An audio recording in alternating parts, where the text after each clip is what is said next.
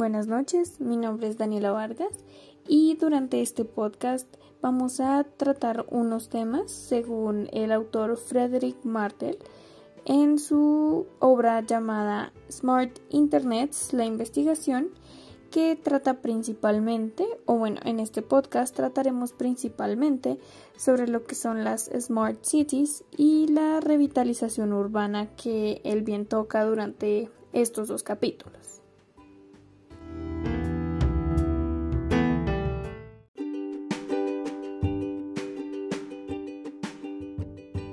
Muy bien, ahora para empezar me gustaría introducir una premisa a la que creo que Martel se adapta perfectamente durante la narración de estos dos capítulos. Creería yo que el Internet no nos hace a todos más iguales, sino que permite a cada país reafirmarse en su cultura y sus particularidades. ¿A qué nos referimos haciendo esta premisa? Ustedes se preguntarán.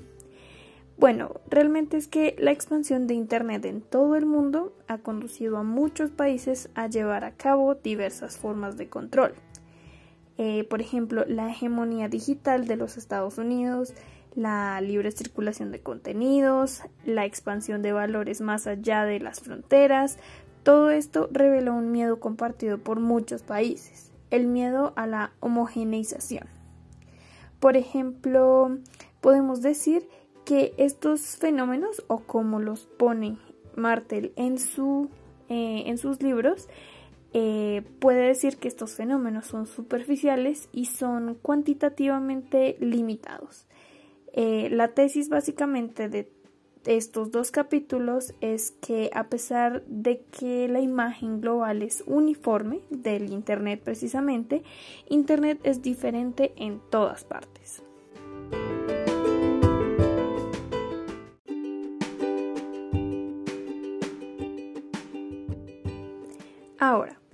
Primero que todo, debemos definir el concepto del Internet o cómo Martel lo pone sobre la mesa, ¿verdad?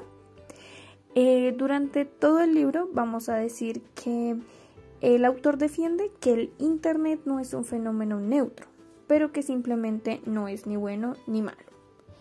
Eh, vamos a decir también que se puede reflejar durante todo el desarrollo de su escrito que mm, el Internet se ha convertido en una herramienta emancipadora en algunos países, como por ejemplo el caso del gueto de Kibera en Nairobi. Sin embargo, y sin ahondar mucho sobre este país en específico, vamos a hablar de la contradicción que surge según el concepto que pone Martel eh, a reflejarse durante todo su relato.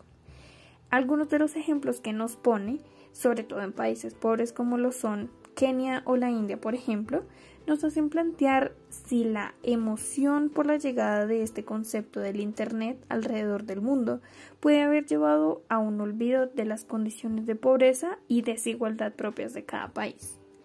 Mm, no lo sé, digan ustedes, pero podríamos plantearnos una pregunta. ¿Será que por la fantasía del Internet la lucha por condiciones más dignas se esté debilitando? Mm, realmente el autor no ahonda mucho sobre esta cuestión, pero es algo que uno puede reflexionar durante todo el relato. ahora sí, para ahondar específicamente en el primer capítulo que se titula Smart City, vamos a hablar primero del, bueno, primero vamos a desglosar las palabras. ¿Qué es smart? Eh, tal como el autor nos describe, ser smart es ser digital y estar territorializado. Lo primero que hay que hacer para llegar a este punto es, mm, bueno, pasar por una serie de transformaciones. ¿Qué tipo de transformaciones? Vamos a ver allá.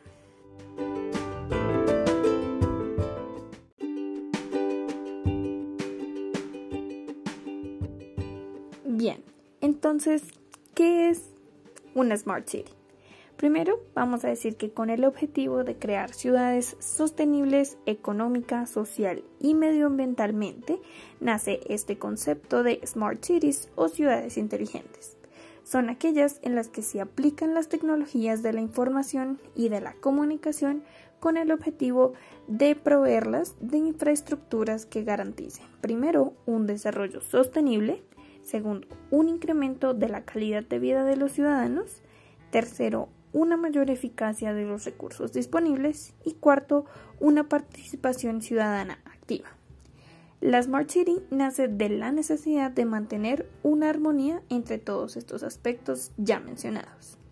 Lo que hace este hecho es que en las siguientes décadas los núcleos urbanos van a tener que afrontar un número creciente de problemas ligados a este hecho, a este fenómeno de las smart cities, que son, por ejemplo, el abastecimiento energético, las emisiones de CO2, la planificación del tráfico automovilístico, la provisión de materias primas y, por ejemplo, ¿por qué no? La prestación de servicios sanitarios, de seguridad Em, sí, bueno, de seguridad a todos los que residan en estos masificados centros de población.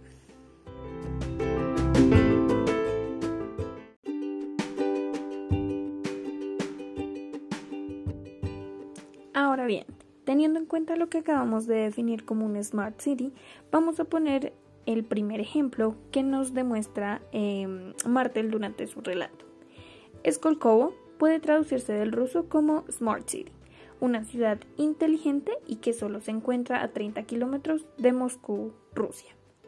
El director general, que es Sergei Kurilov, em, ayudó a construir todo este concepto después de que el proyecto o la idea del proyecto surgiera del presidente Putin y de su primer ministro con el propósito de crear, perdón, de crear de la nada una ciudad eh, digital o inteligente. Como lo pone en la narrativa Martel, em, durante este capítulo salen algunas cuestiones, algunas críticas con respecto al proyecto, debido a que los rusos dicen tienen una gran iniciativa, pero falta el espíritu de colaboración para lograr crear lo que es una Smart City en idea, la utopía de lo que es una Smart City como tal. Eh, lo que dicen es que los rusos son muy innovadores, buenos científicamente y los startups son numerosas, pero les cuesta pasar de la investigación al mercado. Hacen una buena experimentación, pero luego esto no desemboca necesariamente en proyectos viables. Así entonces lo compara directamente con Silicon Valley, que es, bueno, la, el Smart City que tenemos todos, por ejemplo, por, por punto de partida para, bueno, para que todo el mundo quiera copiar este modelo californiano, el Silicon Valley como tal. Y lo primero que hay que hacer para llegar a ese punto, esa idealización que ya se tiene, es tener en cuenta todas las variantes concretas del país en cuestión, de cada uno de los países, para crear un proyecto que sea coherente y cercano a sus habitantes, con unas metas que sean eh, claramente eh, o bueno, que se puedan cumplir en un, en un final. Al mismo tiempo, es importante que dentro de lo posible eh, este proyecto esté impulsado por ellos mismos, por sus propias ideas. Y aquí es donde recae la idea de Martel que la clave se encuentra en la geolocalización.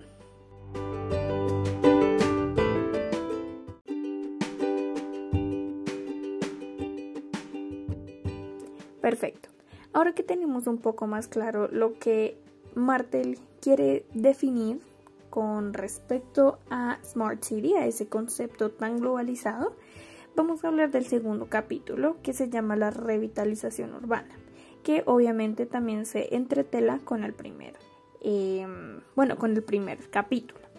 Primero que todo vamos a hablar del concepto de la revitalización urbana. Bueno, ¿qué es eso, no? Primero que todo, hace referencia al impacto que se quiere tener con el avance digital y el buen uso que le den a favor del desarrollo en varios aspectos claves para la evolución o la revolución de varias sociedades en distintos ámbitos, como lo serían, bueno, el económico, el social, el político, entre otros, impactando fuertemente, eh, bueno, al crecimiento de dichas sociedades. Para esto, el autor implementa una serie de ejemplos a lo largo de su, de su capítulo que vamos a, bueno, vamos a ponerlos aquí en la mesa también. Primero que todo tenemos eh, tres países en específico. África, Brasil y México, que son, eh, bueno, primero que todo, en África tenemos a Kibera Sluim, en Brasil tenemos Río de Janeiro y en México tenemos Monterrey. Eh, estos ejemplos son para denominar ciudades con poco crecimiento de revitalización urbana. ¿Qué quiere decir poco crecimiento de revitalización urbana? Un segundo.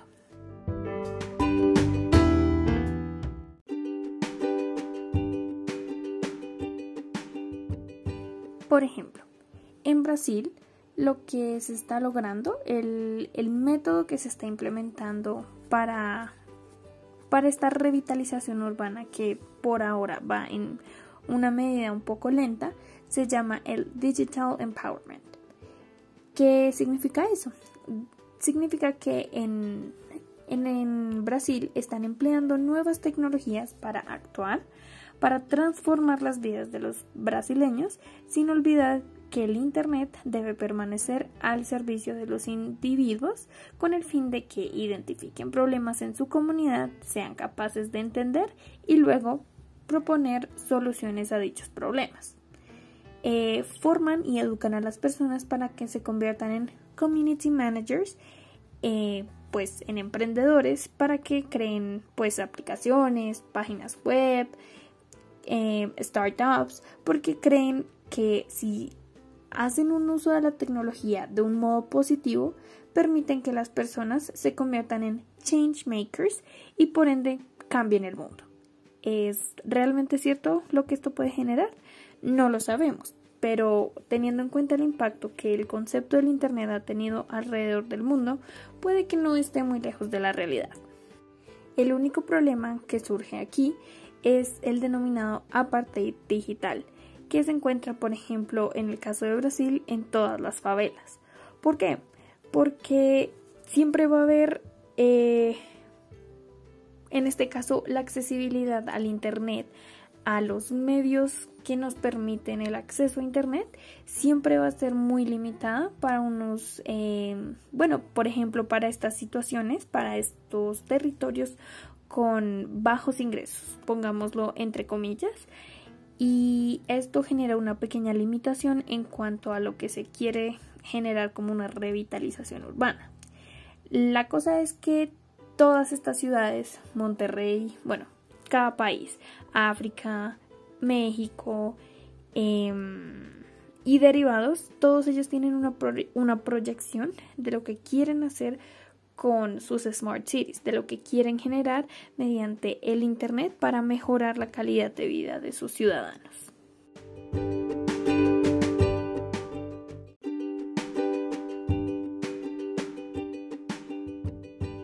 Con esto me gustaría decir que el sociólogo francés y autor político nos presenta una exhaustiva investigación sobre los usos de Internet en más de 50 países diferentes, en los que claramente acabamos de ejemplificar solo unos cuantos. Em, en este caso, creo que propone mostrarnos una visión de Internet alejada de los tópicos y las teorías apocalípticas. Lo que intenta es un approach, entre comillas también, un poco más cercano a la realidad, pues mm, no lo sé, el escrito es tiene un estilo muy narrativo, casi como si se tratase de un diario de viajes. Eh, creo yo que tiene una mezcla de rigor y una buena escritura que hace que conceptos tan complejos como lo son la revitalización urbana, los smart cities, em, por ejemplo, la pobreza, el acceso al Internet, el acceso a lo que podemos llamar el desarrollo económico, el desarrollo político, el desarrollo social, cultural, eh, que todos estos conceptos parezcan simples.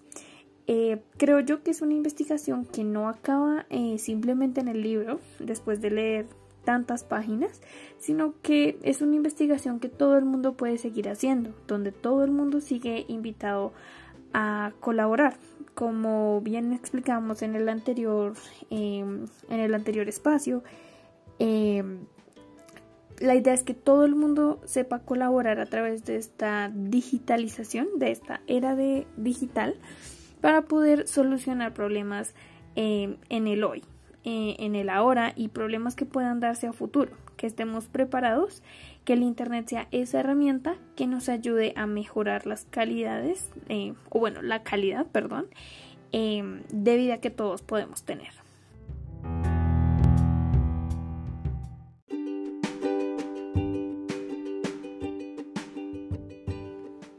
Bueno, así, para terminar con el apartado de este podcast, me gustaría hacer unas recomendaciones para que se pueda entender un poco más la utopía, la idealización de estos conceptos que se acaban de explicar.